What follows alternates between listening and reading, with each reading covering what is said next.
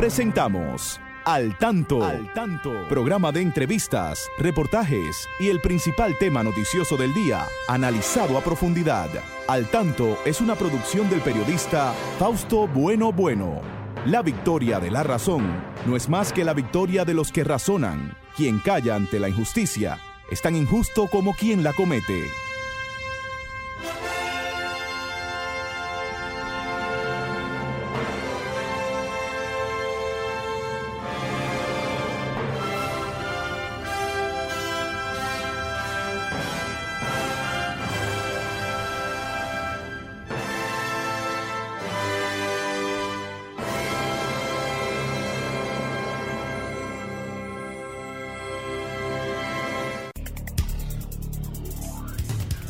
Muy buenas tardes, amigas y amigos. Aquí estamos con ustedes en un espacio más de Al Tanto, Al Tanto con más de 45 años en la Radio Nacional. Siempre les llevamos las noticias de más interés. Esperamos la participación de ustedes y aquí estamos prestos a informarles. Saludo a nuestro equipo. Ahí está don Franklin Tiburcio, como siempre en la coordinación técnica Christopher Rodríguez Bueno, ahí está con Facebook. Igual está por ahí don Federico Núñez Mañán, Miguel Martes, Genaro Ortiz, un poco perdido, pero ahí están. Pero la que siempre está aquí, a mi lado, es la licenciada Pastora Reyes, a quien damos las buenas tardes. Adelante, Pastora, buenas tardes. Buenas tardes, Fausto, y muy buenas tardes a ustedes, nuestros amigos y amigas que cada sábado nos acompañan en este su espacio al tanto. Nosotros con mucho gusto de tenerlo cada día y compartir con ustedes estas orientaciones sobre los temas que nos, nos proponemos tratar y lo que ustedes también quieran tratar, porque Fausto y yo les decimos que este es un programa de ustedes, que es un programa abierto, ¿verdad, Fausto? Así mismo. Donde todas las voces y todas las opiniones, pues, tienen cabida. Tienen cabida, así es. Siempre hemos sido un programa abierto para que ustedes se expresen. Les decimos que se mantengan ahí porque hoy en la sección de entrevistas estaremos conversando con dos eh, distinguidas personas que nos hablarán de un tema importantísimo que luego se lo vamos a informar. Así es que importante hoy esta entrevista. Ahora pasamos de inmediato a algunos titulares de los que comentaremos en el día de hoy. Tenemos que Salud Pública informa de no, que 755 nuevos casos de COVID en la jornada de ayer. El MINER identifica e interviene escuela donde se hizo video de niña mostrando su ropa interior. Dan el último adiós a, eh, a la soprano Ivonne Asa.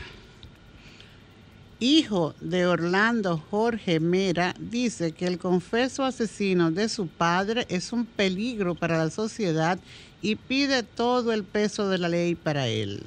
El presidente Abinader agota este sábado eh, una aprestada agenda en la provincia de Asua, donde dará el primer Picasso, el primer palazo para la construcción del local de la extensión de la Universidad Autónoma de Santo Domingo allí. Redonza asegura que República Dominicana no corre riesgo de desabastecimiento de gas licuado de petróleo. Vamos a una pausa, volvemos en breve. Un especialista de gerontología abogó por una mayor conciencia por parte de la sociedad y el Estado para aunar esfuerzos hacia la protección de los adultos mayores y procurar una mayor atención que les garantice una mejor calidad de vida. En ese sentido, expresó que estamos viendo con preocupación cómo nuestra sociedad excluye a sus ancianos, colocándolos en situaciones de abandono, de riesgo de abuso sexual, de maltrato físico, de abuso financiero, de maltrato psicológico y de desatención. Y por eso todos tenemos que contribuir al cuidado y a la protección de nuestros ancianos, afirmó Belmi Muñoz, licenciada en enfermería y especialista de la gerontología. La ADP aboga por intervención psicológica en las escuelas del país. El presidente de la Asociación Dominicana de Profesores, Eduardo Hidalgo, abogó por que los centros educativos del país sean intervenidos por el Departamento de Psicología y Orientación del Ministerio de Educación. Propuso la implementación de una estrategia que erradique los antivalores y la violencia que se genera en las escuelas y son virales a través de las redes sociales. Sugirió que se debe trabajar la afectividad, la comunicación afectiva y el proyecto de vida junto a los maestros, orientadores, psicólogos, padres, madres, tutores y estudiantes. La vicepresidenta Raquel Peña queda a cargo provisionalmente del Ministerio de Medio Ambiente. Mediante el decreto 321-22 de este jueves 16 de junio de 2022, el presidente Luis Abinader dispuso que la vicepresidenta de la República, Raquel Peña, quede encargada de forma provisional del Ministerio de Medio Ambiente y Recursos Naturales. En el referido decreto se establece que tales funciones serán ejercidas en adición a sus atribuciones constitucionales de manera honorífica y hasta tanto se designe el titular de dicho ministerio. Con esta medida, el Poder Ejecutivo asegura la continuidad de las funciones habituales del ministerio y su importante rol en las diferentes actividades del país es una vicepresidenta que está cargada de trabajo, mm, no es una figura... Mucho trabajo. Eh, ahí tranquila. Bueno. Así es. Pero eso seguro por pocos, por pocos días que va a estar ahí en la... Sí, pero... Hasta que busquen una persona responsable que se quede en la dirección de ese ministerio que hay que fajarse para que no sigan violentando nuestras normas para dañar nuestro ambiente, nuestros ríos, nuestras montañas. Claro, y yo creo que deben aparecer jóvenes que no igual porque somos individuos, pero sí que puedan llevar a cabo un trabajo algo similar a lo que ah, lo hizo el ministro asesinado, ¿verdad? Sí. Y precisamente, pastora, eh, hablando de Orlando Jorge Mera, eh, el hijo de Orlando Jorge Mera, asesinado por ese señor que él dice, dice Orlando Jorge Villegas, que ese señor es un peligro para la sociedad, es un asesino peligroso que es, y así vi también a uno de los, eh, de los eh, abogados que eh, defiende a la familia Jorge Mera, decía a los medios de comunicación que, tuvieran mucho cuidado con las fábulas que este señor pudiera venir a inventar en contra de una persona que ya no puede hablar. Así que vamos a esperar a ver qué es lo que va a pasar. Pero es verdad, consideramos que es una persona peligrosa para la sociedad y así él pide todo el peso de la ley, como lo pide mucha gente para esa persona que eh, de manera tan terrible asesinó a ese, ese gran hombre que fue Orlando Jorge. No, y de la forma que lo hizo, porque, ¿verdad? Eh, una traición abierta, ¿verdad? Una amistad de tantos años. Se supone que la palabra, al término amigo, tiene un gran peso. Y sobre todo cuando se relaciona con una persona de los valores y los sentimientos que era eh, Orlando Jorge Mera. Entonces, eh, por puros intereses, pero realmente es un caso eh, que se ha dado, Fausto, porque donde envuelve intereses y vuelve el aspecto de interés económico y, ¿qué te digo? El, el, ofrecer a cambio de recibir, eso, eh, eso daña y por eso es que se habla tanto de la, de la política, pero como dice por ahí, lo malo no es la política, sino los políticos los, que la ejercen, ¿verdad? Porque a lo mejor ese señor levantaba la bandera que iba a trabajar por el bien, que apoyaba, ¿verdad?, que ciertos candidatos y que iba a trabajar por el bien del país, pero realmente eso es lo que se dice hacia afuera, no lo que se vive hacia adentro. Entonces, yo creo que tenemos en nuestro medio, lamentablemente, muchos casos así, muchos casos eh, envueltos, por eso es que hay que saber elegir. Tenemos que saber elegir, también es una de las enseñanzas que nos da esta, este acontecimiento. saber elegir. Parece que ese señor asesino de Orlando uno, era uno de los tantos que se creen que porque hicieron campaña por tal o cual eh, partido, porque hicieron, eh, porque votaron, eh, es porque tienen el derecho de que, de que le den, de que le den un cargo, de que le den privilegios. Lamentablemente eso es algo que aquí ha, ha primado, pero esa no debe ser la idea de la persona que participa en política. Yo siempre, siempre recuerdo aquí que eh, si en aquellos años, cuando se hizo aquí el primer intento por eh, afianzar la democracia con el gobierno de, del profesor Juan Box, como él llevaba al país, pues quizás no, no tuviéramos que lamentar si no dan ese terrible golpe que dieron al profesor Juan Bosch, quizá la democracia aquí fuera de otra forma.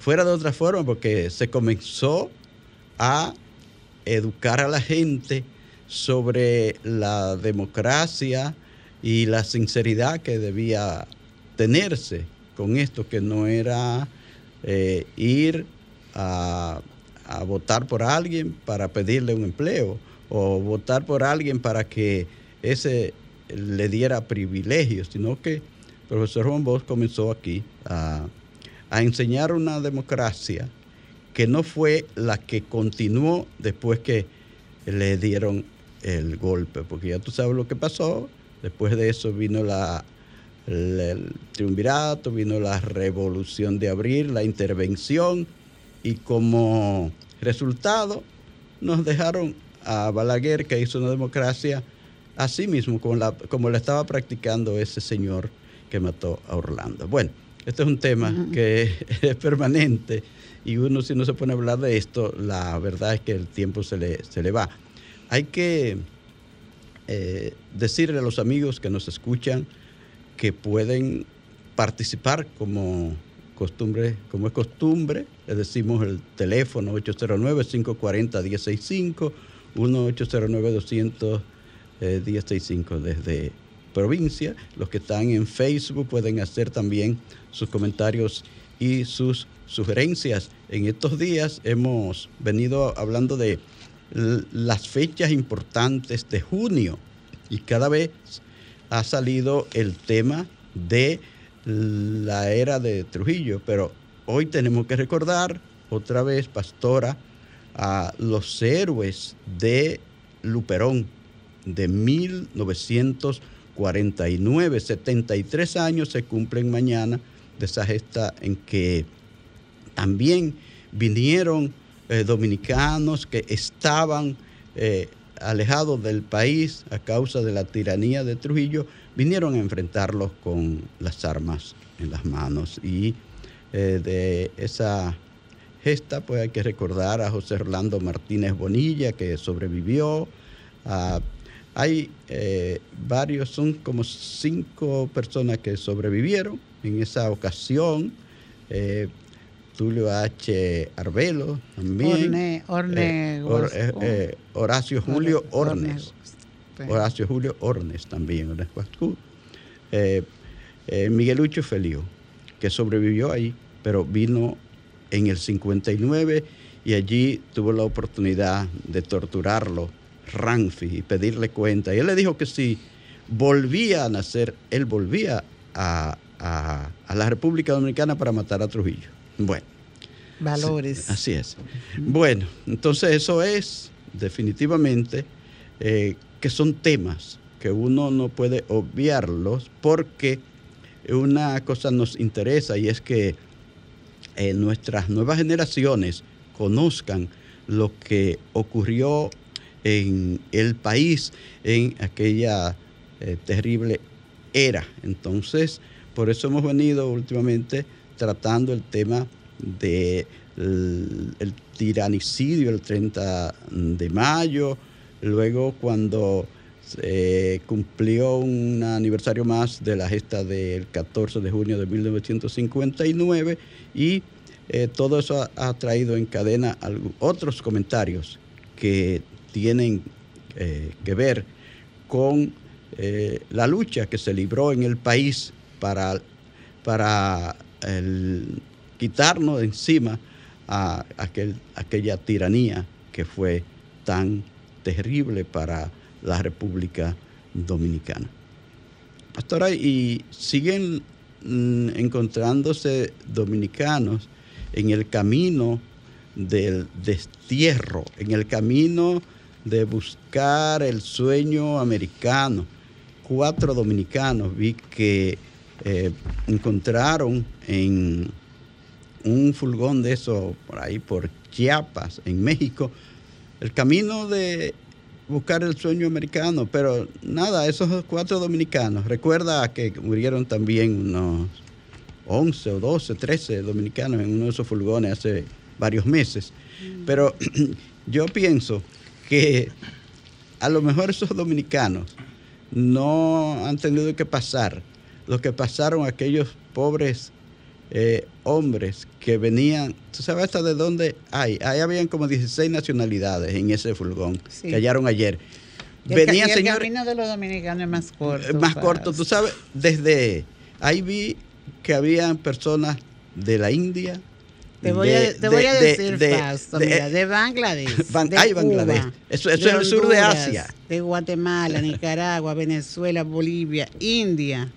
Perú, Ecuador, El Salvador, Nepal, Uzbekistán. Ay, ay, ay. es el centro de Asia. Sudáfrica y República Dominicana. ¿Tú te imaginas? Esa gente hacen un recorrido de miles y miles de kilómetros, cruzando por África, entrando por Brasil, eh, pasan por Colombia para entrar al tapón del Darién. El tapón del Darién es una selva terrible que para llegar a ella tienen que embarcarse dos horas de ahí desde la costa de Colombia y luego pasar seis o siete días metido en esa selva. Entonces ya casi casi cuando están llegando. Y entonces lo agarran. Espérate, para llegar a la frontera allá donde está el Río Bravo, en la frontera de Estados Unidos con México, a ver si después que pasa en el Río Bravo no lo devuelven, porque eso es.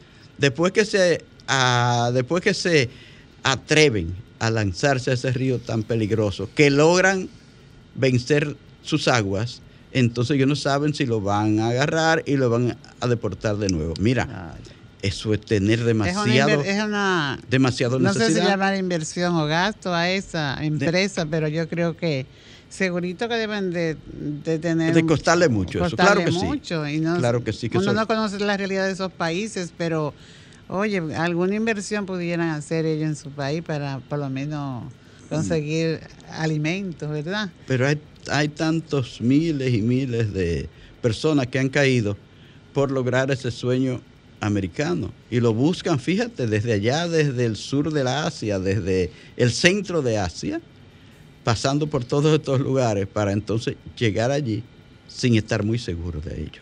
Bueno, es algo muy triste esta migración a nivel mundial, porque eso pasa, nosotros conocemos lo que pasa ahí en la frontera México, Estados Unidos, pero lo que está pasando en el Mediterráneo, de esos eh, nacionales africanos que quieren cruzar a toda costa a Europa, ese mar Mediterráneo se lleva cada año a miles de personas, incluyendo eh, centenares de niños que cruzan ahí el Mediterráneo para caer en, Italia, para caer en España, por ahí, por que es la parte más estrecha, por el estrecho de Gibraltar.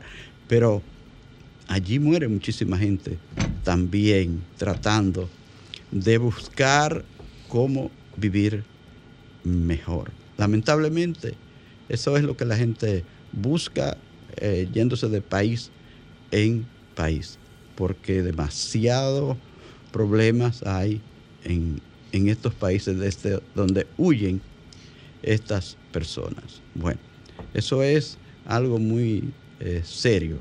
Entonces, Fausto, fíjate, veíamos al final, eh, al final del mediodía hoy que en Estados Unidos eh, hay una concentración frente al Capitolio reclamando igualdad y no discriminación. Sí, porque y si esta gente llega allí en, estas condiciones y documentado y todo esto, no le espera, no le espera buen sueño, yo creo.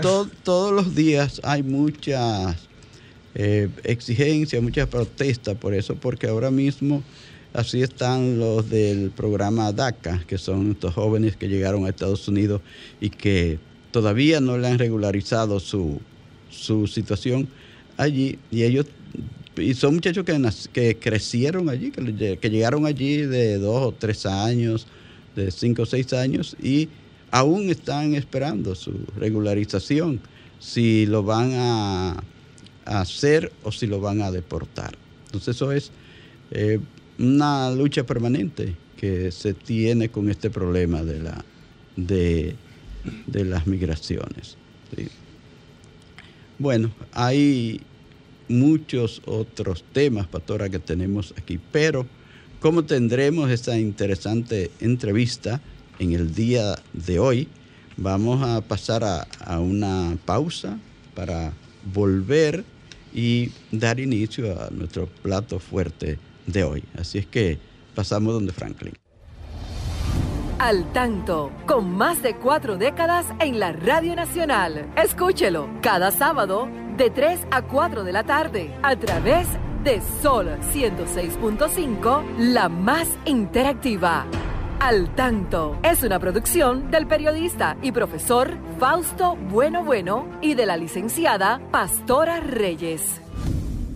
Amigas y amigos, estamos aquí en su programa Al tanto, siempre a través de Sol 106.5, la más interactiva y todas sus frecuencias. Saludamos a todos los amigos aquí de Facebook Live, de la radio, de la web. Pastora, ahí están los amigos de Facebook. están nuestros amigos, como siempre, nuestro fiel amigo Julio Núñez desde Florida. Fausto, nuestro saludo para él. También la profesora Felipa López desde San Francisco de Macorís. De la ciudad de Jaya, maestra. Eh, lo mismo que nuestra asidua oyente Melania Bueno. Melania, se, ¿verdad? Se dice que esos valores ya no son muy escasos, Fausto, los valores de los que vinieron en la expedición de que tú mencionabas. Sí, También saludamos a Maritza Bueno, a Julián, mm, Julián siempre activo en su en el programa Al Tanto. Este, la profesora Lourdes, nuestro saludo para ella y otros amigos más. Y Fausto, recordar un momentito antes que tuve entre ya la entrevista, eh, estamos en el mes de regocijo magisterial y queremos hacer unas pequeñas puntualizaciones a los maestros. Dice, un buen maestro sabrá que tiene que ser responsable, paciente, con entusiasmo por su trabajo, con interés por seguir ampliando su formación, con una preocupación por motivar a sus alumnos, buscando siempre lo mejor para ellos y su futuro. Queremos ese maestro, Fausto, lo mm. necesitamos. Mm, Tenemos muchos en las aulas, pero que siga creciendo con ese perfil. Bueno, pues nada, vamos a eh, darle la bienvenida en este espacio a un gran amigo que en otras oportunidades ha estado con nosotros, al licenciado Luis Holguín Vera, también a Felipe Blonda. Ellos vienen eh, con la organización de Scouts Nacional. Y entonces tienen una jornada con eh, Centro Nacional para captar donantes de sangre. Me gustaría pues de entrada, licenciado Luis Holguín, Felipe Blonda, que nos dijeran eh, cuándo se realiza esta jornada, eh, cuál, eh, cuál, además de captar nuevos donantes, cuáles otros objetivos tiene esta campaña. Buenas tardes. Bien, muchas gracias Fautos, Pastora, por la invitación. Eh, un placer estar aquí de nuevo. Esta jornada de, promoción y captación de donantes eh, de sangre es parte de un es resultado, digamos, de un acuerdo que se firmó entre los Scouts dominicanos y el Hemocentro Nacional. Eh, este acuerdo se firmó el año pasado, el 14 de junio del año pasado, día que se celebra el Día Mundial del Donante de Sangre. Y parte del compromiso que acordamos en, en ese acuerdo fue el crear un club de donantes voluntarios de sangre de los Scouts dominicanos, que tiene el propósito de promover la cultura de la donación de sangre y captar nuevos donantes. Es decir, no nos proponemos ser un banco de sangre para proveer sangre a quien la necesite, sino apoyar al Hemocentro Nacional, que es importante comentar que tiene la responsabilidad de crear la Red Nacional de Servicio de Sangre. Esta red nacional va a permitir suplir la sangre que sea necesaria sin que la responsabilidad por esa sangre sea de los familiares o del paciente. Es decir, que en un futuro, cuando una, un paciente, cuando una persona necesite sangre, el centro donde esté va a, demandar eh, esa sangre y la red se la va a proveer eh, completamente gratis y de forma oportuna. Entonces nuestro trabajo ahora es promover la cultura de paz, eh, mandando informaciones, compartiendo informaciones con la ciudadanía que le aclare dudas y elimine mitos que todavía se mantienen en la población dominicana. Eh, para eso hemos integrado a toda nuestra membresía, incluyendo a los jóvenes, a los niños, niñas, adolescentes y jóvenes que son beneficiarios y a los dirigentes en eh, la elaboración de una serie de videos, una serie de actividades promocionales que van a transmitir esta información hasta toda la población. Básicamente lo que queremos es orientar a la ciudadanía y crear esa cultura. ¿Cuál es la reacción de la gente? ¿Cuál es la reacción de la población con relación a eso de poder ser donante? La gente se interesa, se acerca. Eh, ¿Cuál es la, respuesta? Bueno, sí. Eh, usualmente tienen desconocimiento acerca del tema, pero ya después de que uno le, facilita la información y le facilita los centros, eh, donan. Por ejemplo, voy a contar una anécdota estábamos en una jornada de donación con el Hemocentro, yo de voluntario, y personas que se acercaban, que no estaban yendo para el trabajo, las invitábamos a donar. Y al principio sonaban preocupadas, pero preguntaban y nosotros les respondíamos con la información eh, pertinente y ellos se animaban a donar. E incluso en esa jornada hubo, eh, por lo menos cuando yo me fui, más de 50 donantes que habían donado una pinta de sangre. Y personas así, pasando por la calle, venga a donar, por favor. Oh, ¿cómo es eso? Y le explicamos el procedimiento y se animaban. ¿Cuál es la, cuál es el requisito para que una persona pueda donar? ¿Cuáles son las condiciones que debe tener esa persona de salud, de disposición para hacerlo? Vamos a ver si nos Básicamente, el rango de edad es muy importante. Eh, una persona puede donar teniendo edades entre 18 y 65 años de edad. Hay muchas personas que piensan que la edad es distinta para, donar. Eh, debe tener un peso mínimo de 120 libras y estar en eh, condiciones de salud, no tener ninguna enfermedad que le esté aquejando directamente, que no sea, no esté controlada, digamos, con, con medicamentos. ¿Los hipertensos pueden Sí, si están controlados. Sí. Están controlados. Los diabéticos, si no son... Insulino, eh, eh dependientes. claro. Eh, y una de las cosas que, todavía nos sorprende es que parte de la población eh, cree que las mujeres no pueden donar. Y las mujeres pueden donar permanentemente, si tres veces al año, e incluso pueden donar teniendo su periodo menstrual. te voy a interrumpir porque hay una. Ah, se fue. Ah, tenemos una llamada. Aquí. Sí, adelante. Oh, sí, cómo no. Hola, buenas tardes. Buenas tardes, don Ah, Fausto. ah, Adelante, distinguido amigo, periodista Juan María del Orbe. Por aquí, si no, con varias inquietudes a propósito del tema. Sí, sí, cómo no. Mis inquietudes, eso siempre se ha dicho en la calle que una persona que tiene tatuaje no puede donar. Y otra pregunta sería si el tiempo que dura esa sangre después de que ha sido donada, que está guardada, ¿verdad? Es decir, ¿cuál es el tiempo de duración para que esté en condiciones de ser usada? Vamos a ver. Eh, sí, muchas gracias por la llamada. Le comento, en, en nuestro país, eh, para donar, eh, si usted tiene tatuaje, debe esperar por lo menos 12 meses desde la realización del tatuaje. Eh, yo también creí ese mito que si uno tenía un tatuaje ya no podía donar para toda la vida, pero no. Esto también sucede con los piercings. Eh, piercing o tatuaje, luego de 12 meses de haberse realizado eso, puede, puede donar nuevamente sangre.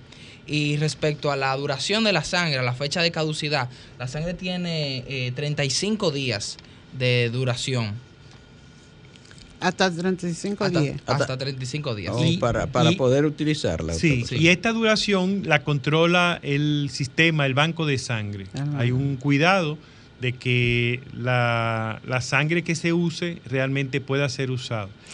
Hay, yo me encuentro siempre con casos, hay casos, de que algún paciente requiere sangre por- porque va a ser intervenido y eso. Entonces, aunque los familiares dispongan para comprarla, como quiera lleve- debe llevar un donante.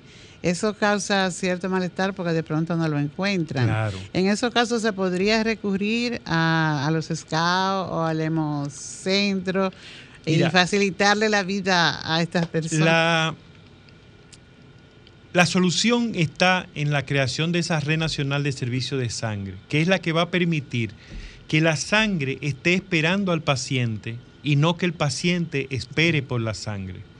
Y es la, la- la opción que va a permitir que ya no se transfiera a los familiares la responsabilidad de suplir la sangre que se necesite. Entonces, en el país existe una necesidad estimada de sangre que es de 300 mil unidades de sangre al año. 300 mil. 300,000. Eso implica que diariamente deben eh, hacerse más o menos 822 donaciones. Para eso eh, el- es que se está creando esta cultura de manera que más personas decidan ser donantes voluntarios de sangre. Y sobre todo, que lo hagan de forma repetitiva. Porque como los hombres podemos donar cuatro veces y las mujeres pueden donar tres veces, la idea es que estos donantes puedan Tres veces cada, cada qué tiempo. cada año, Cada año. Cada año. cada año. Esto permite que un mismo donante pueda hacer varias donaciones. Y algo importante para que todos los que nos ven o nos eh, escuchan lo tengan pendiente, es que al hacer una donación, se, la sangre se subdivide en tres componentes. Los glóbulos rojos, el plasma y las eh, plaquetas. Plaquetas. Y esos tres componentes al mismo tiempo podrían estar salvando a tres personas. Sí. Entonces, es importante el, el tomar la decisión de hacerse donantes voluntarios de sangre. Y en- si en caso de, tú dices que a los 35 días ya la sangre caduca. Ya, sí. Si se hace una relación o una base de donantes, que el donante acuda al momento que, que, lo, que lo requiera el paciente, mm, quizás sería más efectivo porque habrán casos que hay que desechar cantidad de sangre. Tal lo, que vez. pasa, lo que pasa es que esa es una, forma de hacer lo que le llamamos, por, o se le llama por reposición.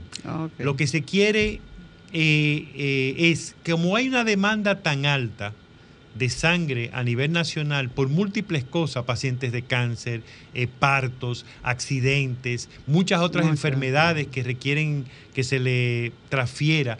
Eh, como la sangre no, ha, no tiene sustituto, la sangre solamente se puede suplir a través de la donación de otra persona, la donación solidaria, altruista.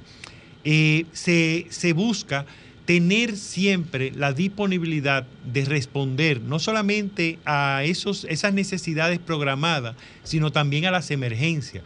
porque tenemos muchos accidentes, tenemos muchas situaciones que se presentan de salud, que se presentan y requieren la transfusión de sangre, que no hay forma de eh, esperar.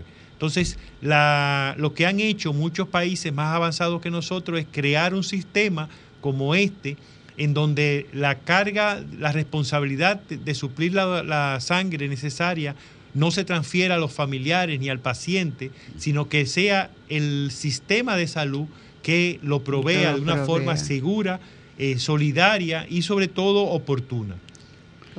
Ya lo saben los amigos, las amigas que tengan la inquietud pueden marcar el 809-540-1065 y de aquí nuestros entrevistados recibirán la orientación, la información que quieren saber al respecto de cómo, de cómo donar eh, esa sangre que a lo mejor a usted le, le, está sobrando, porque hay personas que es que, que, producen mucha sangre y tienen que dar. llamadas aquí, sí. Eh, hola, ¿quién me habla? ¿Desde dónde? Sí, sí buenas. Buenas, adelante. ¿Con quién me, eh, Dios mío, sintonicé hace poco y no sé si hablaron, si todavía existe la, la cosa de que las personas tatuadas no pueden donar. Me gustaría que me orienten sobre eso, porque yo tengo un pequeño tatuaje que me hace mucho y me interesa donar en caso de. Ah, si ya alguien llamó sobre eso, pero se lo vamos a repetir para que usted tenga la orientación. Vamos a aguantar la respuesta y vamos a coger otra llamada. Sí, otra llamada. Hola, buenas tardes. ¿Quién me habla desde dónde? Gracias, buenos días desde aquí, desde la ciudad. Sí. Sí. Su inquietud, adelante. Gracias. Una preguntita. Eh, si usted va a tener una cirugía dentro de 15 días, un mes, como sea, usted puede auto usted misma donarse, autodonarse. O sea, le sacan la sangre, la guardan y es la misma sangre suya. Ah, sí, le damos la respuesta ahora. Sí. Sí. Ah, ¿Hay otra llamada? bueno, adelante, señor. Bueno, eh, claro, respondiendo a la primera pregunta de los tatuajes, eh, como comentamos anteriormente, usted puede eh, hacer donación de sangre luego de haberse hecho el tatuaje, luego de 12 meses, de luego de un año de haberse hecho el tatuaje, o piercings también. Entonces, si su tatuaje fue hace mucho, mucho tiempo, no se preocupe que puede donar sangre. Con la segunda eh, pregunta que hacía la señora de si vamos a tener una cirugía programada, si el mismo paciente que va a ser operado puede eh, hacer una colecta de su propia sangre y reservarla. Hay situaciones donde ese procedimiento se hace, pero eh, son los médicos los que tienen la responsabilidad de establecer si la persona que va a ser operada puede hacer ese proceso, recordando que hay un tiempo de, para reponer la, la sangre que eh, tiene que, también ser considerado. Entonces, si la persona va a ser operada, muchas veces no, tiene, no se recomienda hacer esa, esa autodonación, digamos, pero hay otros casos en que sí, ya, ya los médicos son los que eh, deciden eh, si ese procedimiento se puede hacer así o no. Tenemos otro oyente aquí que pregunta. Hola, buenas tardes, ¿quién me habla? ¿Desde dónde? Su inquietud, por favor. Buenas tardes, mi nombre es Laura, desde Santo Domingo. Yo soy bioanalista y estoy llamando para aportar algo. Yo como bioanalista recibo muchas llamadas de amigos y conocidos. Ayúdame a conseguir una pinta de sangre. Entonces, no tengo donante, pero la necesito. Yo le digo, tú puedes conseguir un donante, aunque el donante no sea del mismo tipo de tu paciente. Si el banco lo tiene, tú depositas una y te llevas la otra, porque el banco de sangre trabaja como un banco cualquiera. Si usted no deposita, no puede sacar. Si el banco de sangre solamente da, da, da, va a llegar un momento que no va a tener para seguir dando. Por eso se requiere el donante para poder tener siempre una existencia para abastecer a todo el que lo necesite. Muchas gracias. Gracias a usted. por un comentario muy oportuno. Realmente es lo que llamamos el sistema de reposición, ese que ella comenta. Eh, pero la aspiración es a crear y fortalecer la red nacional de servicios de sangre, que donde todos los bancos de sangre del país, públicos y privados, van a ser un nodo dentro de esa gran red que va a estar articulada. Y eso es lo que va a permitir que todos los centros médicos puedan contar con la sangre que necesiten de forma oportuna, de forma segura, y la misma red va a intercomunicarse para proveer y reemplazar la sangre que se vaya usando en todo el territorio nacional. ¿Cuántos bancos de sangre hay en el país? no, tengo, no tengo ese dato, Fausto. llamada, sí. Vamos a atender la llamada. Hola, buenas tardes, su inquietud. ¿De dónde me habla, por favor? Sí, buenas tardes.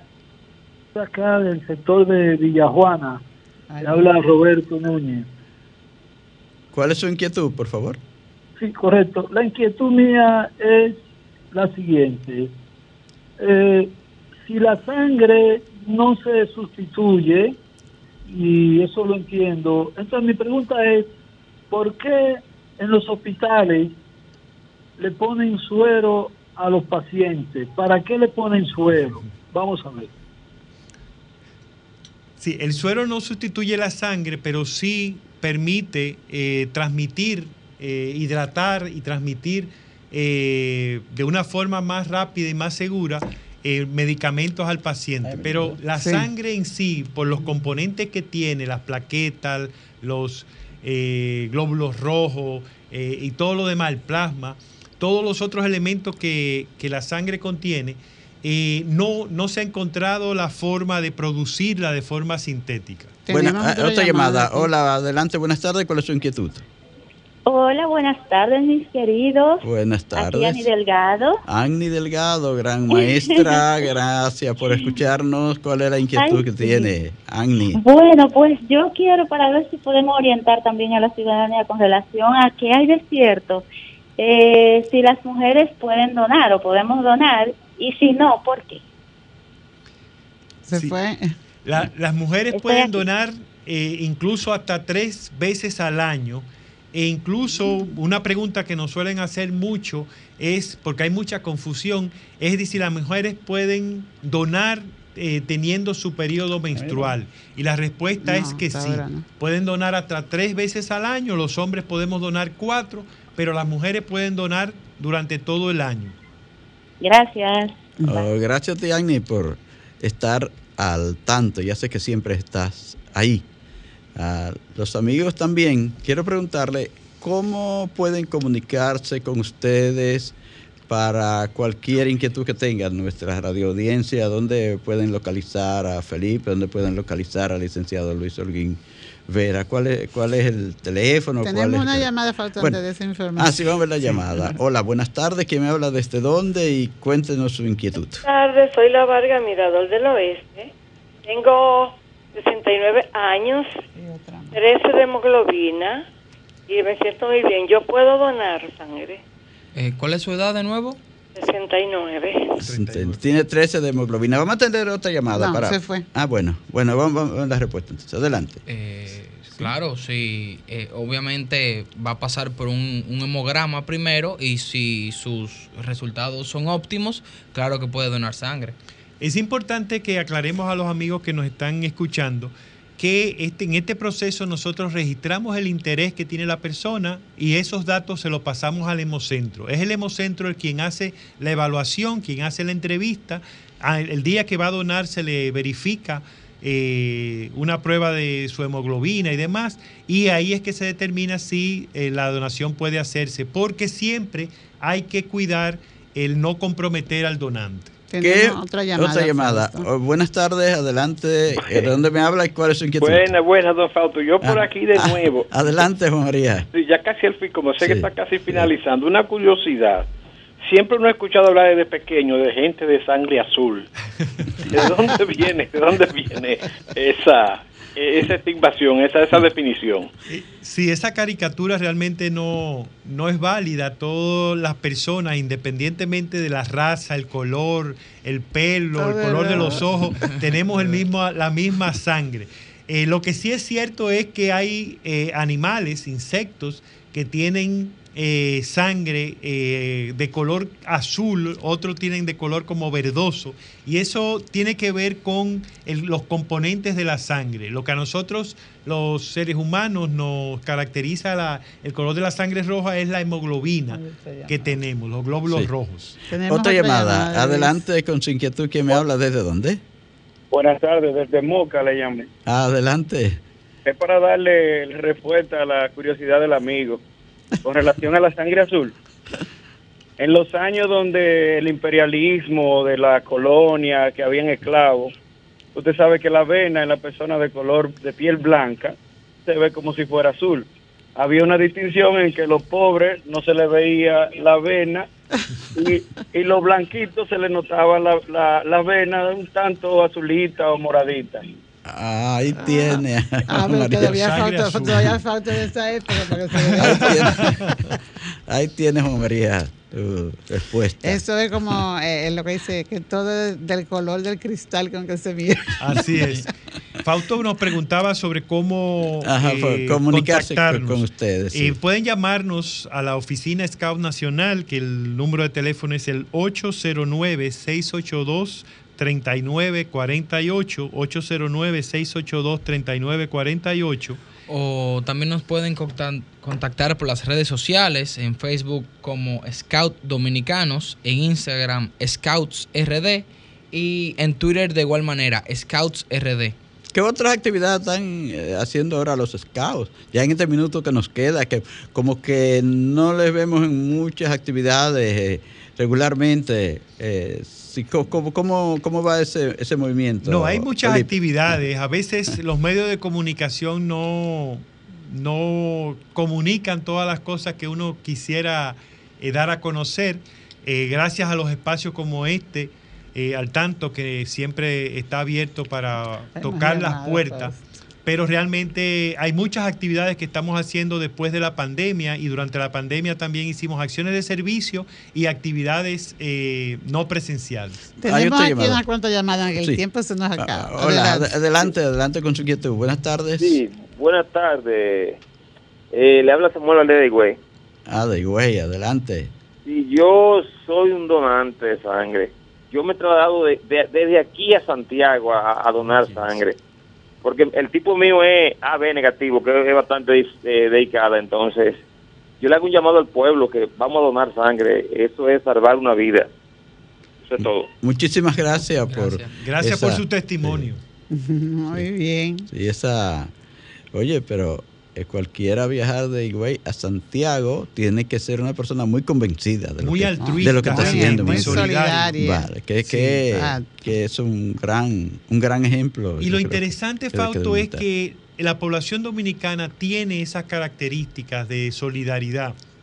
Y lo que hay que eh, hacer es orientar y llevar la información para motivar esa solidaridad del dominicano y hacer que la red de, del servicio de sangre sea una realidad y que ya nunca más se transfiera al paciente o a los familiares la responsabilidad de Y que suplir haya la sangre. confianza, porque Exacto. muchos dicen, no, quizá van a negociar con mi sangre. Que haya confianza porque son instituciones creíbles, que han hecho un trabajo verdadero, honesto, como se debe hacer, quienes están haciendo este llamado. Y el Hemocentro tiene, y es importante eh, comentarlo, tiene dos unidades de camiones eh, completamente equi- equipados de, con equipos modernos para ir y colectar la sangre en los distintos lugares del país que sea necesario. Ya el la última La llamada, última llamada. Franklin. Adelante, buenas tardes. ¿Quién me habla su inquietud? de Santo Domingo Este. Una pregunta al doctor. ¿Qué dice él de un biturí que yo he oído hablar que va cauterizando y el paciente no pierde sangre? Y otra es que si se puede recopilar esa sangre que se pierde durante la cirugía. Bueno, lo del bisturí, la ciencia eh, ha avanzado mucho, no, no eh, conozco esa, esa tecnología, pero la, la sangre que va fluyendo en, las intervenciones ya no puede eh, reutilizarse, porque la colecta se hace con unos procedimientos de cuidado, unos procedimientos de seguridad, que son las que garantizan la calidad de, esa- de esa sangre colectada. Bueno, el tiempo Bueno, se nos ha Fausto, a terminado. todos los amigos de Facebook, que son muchos, Doña Rosa, Marisa Guerrero, Clara, Villa, saludos a todos. A todos, Ya que el tiempo se nos ha terminó. terminado. Gracias, Y señores. desde partido de Japón, dice Mili, donde comienza la República y termina. Bueno, eh, gracias al licenciado Luis Holguín, a Felipe Blonda, han estado aquí orientándonos sobre este importante tema. Señores, muchas gracias. El próximo sábado, Dios mediante, a partir de las 3 de la tarde estaremos con ustedes. Les deseamos muy buen fin de semana.